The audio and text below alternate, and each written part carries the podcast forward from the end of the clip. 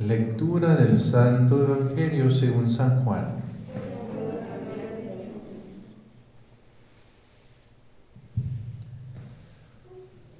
En aquel tiempo hubo una boda en Caná de Galilea, a la cual asistió la madre de Jesús.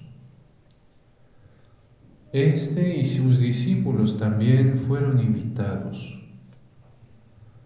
Como llegara a faltar el vino, María le dijo a Jesús, ya no tienen vino. Jesús le contestó, mujer, ¿qué podemos hacer tú y yo? Todavía no llega mi hora. Pero ella dijo a los que servían,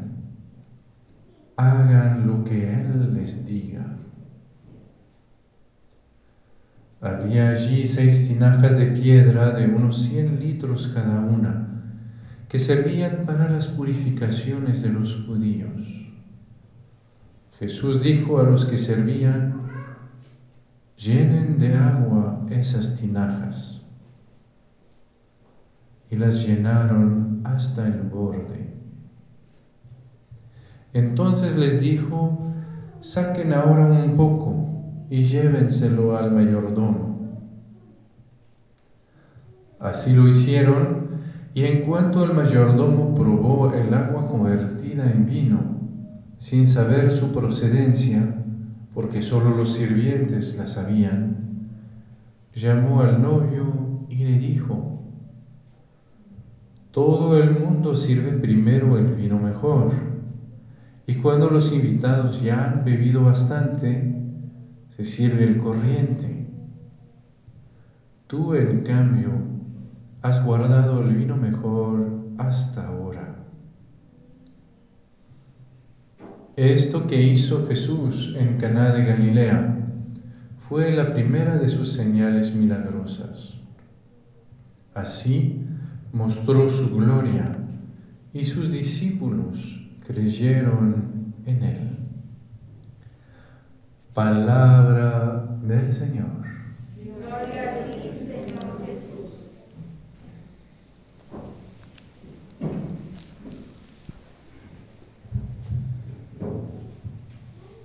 Al final del tiempo de Navidad, en que vimos como el Señor pues se revela como enviado por el Señor, pues tenemos ese, ese evangelio tan bello de, de Caná, las bodas de Caná. Y es muy, muy fuerte de ver que San Juan va a tomar la molestia de recordarnos que esta fue la primera señal milagrosa de Jesús.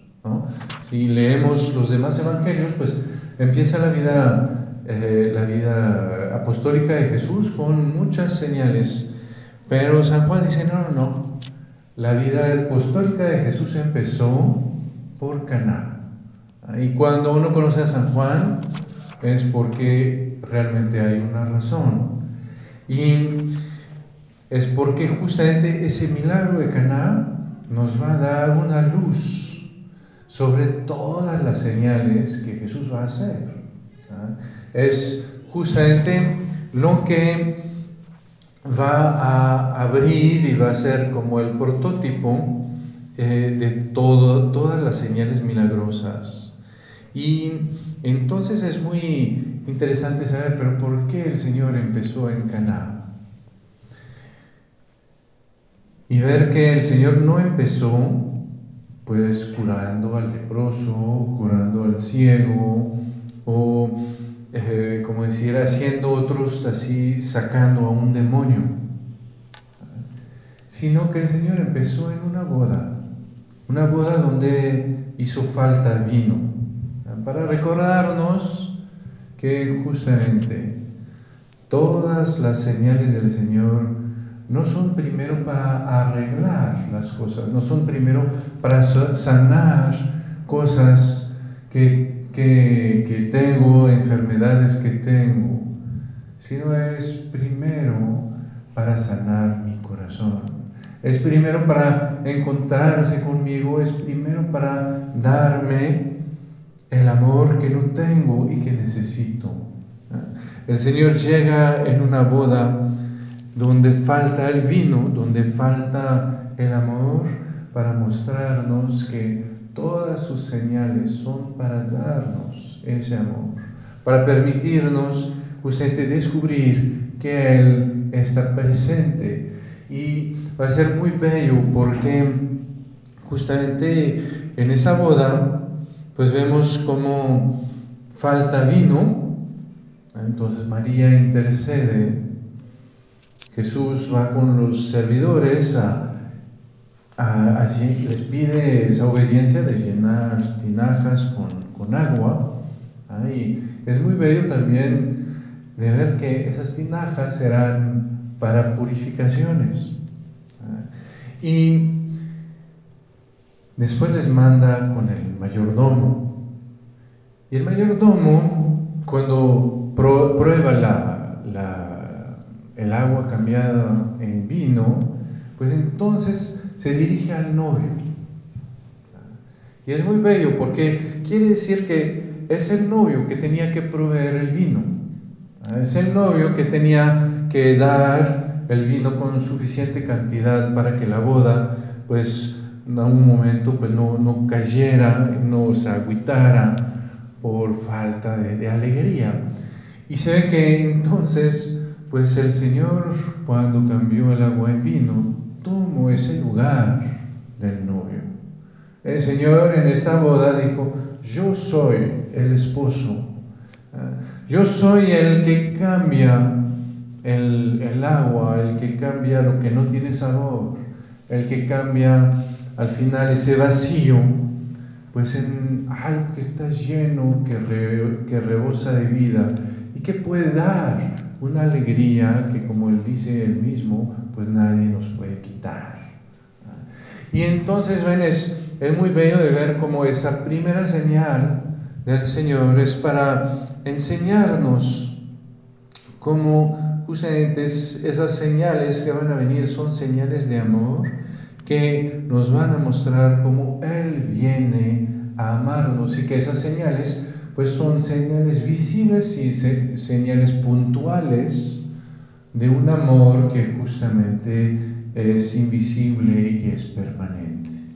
Y que entonces a través de todas las señales, pues tenemos que descubrir justamente que lo más importante no es lo que hace el Señor, sino que es que a través de lo que hace es el esposo que viene a proponerme esa alianza, esa alianza de amor que anhela mi corazón.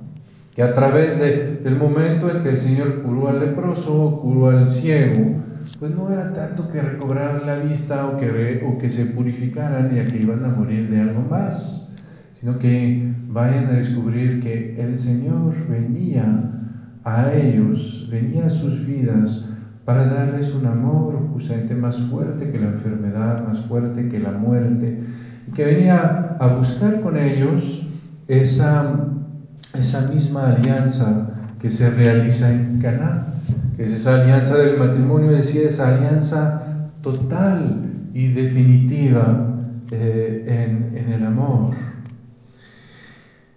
Y, y es muy bello porque también nos permite descubrir cómo todas las señales pues van a, estar eh, como decir, en esta luz. Pero que también para San Juan, y de manera muy especial, eh, en San Juan todos los episodios del Evangelio, todos los pasajes del Evangelio, eh, están orientados hacia la cruz. El, el centro del, del Evangelio de San Juan es la cruz. Y entonces en cada pasaje se ve como el pasaje pues hace alusión, hace referencia a la cruz. Y ahí lo vemos claramente. Vemos que son dos lugares en el, en el Evangelio de San Juan en que se habla de María. Caná, la cruz. Son dos los únicos lugares en todos los evangelios en que se llama a María mujer. Caná, la cruz. Son es el momento en que justamente Jesús va a decir todavía nos llega mi hora. En el capítulo 17, justo antes de la cruz, ah, Jesús va a decir, ha llegado la hora, glorifica a tu Hijo para que tu Hijo te glorifique. Y el Señor, San Juan, perdón, nos, nos habla de que así mostró su gloria en, en Caná y que justamente la gloria de Jesús para San Juan es la cruz. Y en la cruz, San Juan va a decir que el que vio da testimonio para que ustedes creyeran. Y San Juan nos dice aquí, así mostró su gloria y sus discípulos creyeron. San Juan nos quiere mostrar claramente que hay un paralelo entre Caná y la cruz, para mostrarnos que justamente todas las señales son al final en la, en la luz de Caná, pero que la verdadera señal, la única señal para nosotros es la señal de la cruz. ¿Ah? Ahí es donde realmente toman su, su, fuerza y, su, y su, su, sentido todos los demás, todas las demás señales. Y entonces nos, nos enseña San Juan como pues Caná me va a permitir comprender lo que pasa en la cruz. La cruz me va a permitir entender lo que pasa en Caná. Ah, y voy a, descubrir que entonces, como decir, esa, esa, esa, esa boda, pues al final, ah, la, la el verdadero vino. Pues va a ser justamente el vino que sale del corazón de Jesús en la cruz, donde ahí sí el Señor sella realmente pues esa alianza definitiva y total con nosotros. Nos recuerda que esa, esa boda pues es la boda de la cruz, donde el Señor justamente da su vida para que nosotros podamos eh, vivir eh, como eh, vivir siendo suyos, vivir de ese amor increíble del Señor para nosotros. ¿no? San Juan justamente es el que nos recuerda que nadie tiene mayor amor que el que da la vida por sus amigos. Es el que nos recuerda cómo en la cruz el Señor da la vida, pero por nosotros, para, por amor, para sellar esa alianza y nos muestra, por eso, el, eh, el corazón de Jesús traspasado, para mostrarnos justamente que ese vino que el Señor da en Caná, pues es el vino que viene de su muerte para nosotros. Y nos permite ver que la cruz es una boda que la cruz es ese momento en que ya le vamos a pertenecer al Señor para siempre. Y que es muy bello de ver que ya no es por el vino que le pertenecemos, ya no es por el vino que el Señor es el esposo, sino es por su sangre, como el Cordero Pascual, que justamente, eh, como decir, rescataba a los primogénitos de, de Israel ¿ah? de la muerte, porque por esa sangre pertenecían a Dios. Por esa sangre, pues pertenezco al Señor. Por esa sangre soy suyo. Por esa sangre, pues entro en una alianza que, pues lo decimos en, en la, en la Eucaristía, que es eterna, nueva y eterna. ¿ah? Y nos recuerda entonces que hasta justamente la señal de la Eucaristía en que el Señor viene a, a darme, a, encontrarme, pues está en relación con esas dos señales. En esta, en esta eh, celebración de la Eucaristía, pues está presente Caná, en que el esposo está en que el Señor me viene a dar ese, ese vino, me viene a dar esa alegría, viene a sellar esa alianza nueva y eterna, porque pues me da al mismo tiempo eh, la cruz, me da el Señor que entrega su propia vida por mí. Ese, vino no sale de la nada, ese vino sale del, corazón herido del Señor en la cruz. Y entonces, ven, me, permite eh, descubrir que justamente la, la cumbre de la, de la manifestación del Señor para mí es justamente cuando el Señor se descubre a mí como amigo, como esposo, como cuando se descubre a través, como decir que a, través de, los, de las señales es realmente su corazón que viene a entregarme y es mi corazón que viene a buscar. Y es, como decir, esa alianza en que el Señor me recuerda que justamente eh, me quiere, que Él me quiere para Él, que Él me ama y que justamente para que iba a decir, es muy bello, ¿no? Cuando uno se, se casa, pues entrega la, vida al otro, ¿no? Pero virtualmente, porque pues no va a morir en el momento, ¿no? Dice que, ah, pues sí, te voy a dar mi vida día tras día, si un día la tengo que dar, la daré.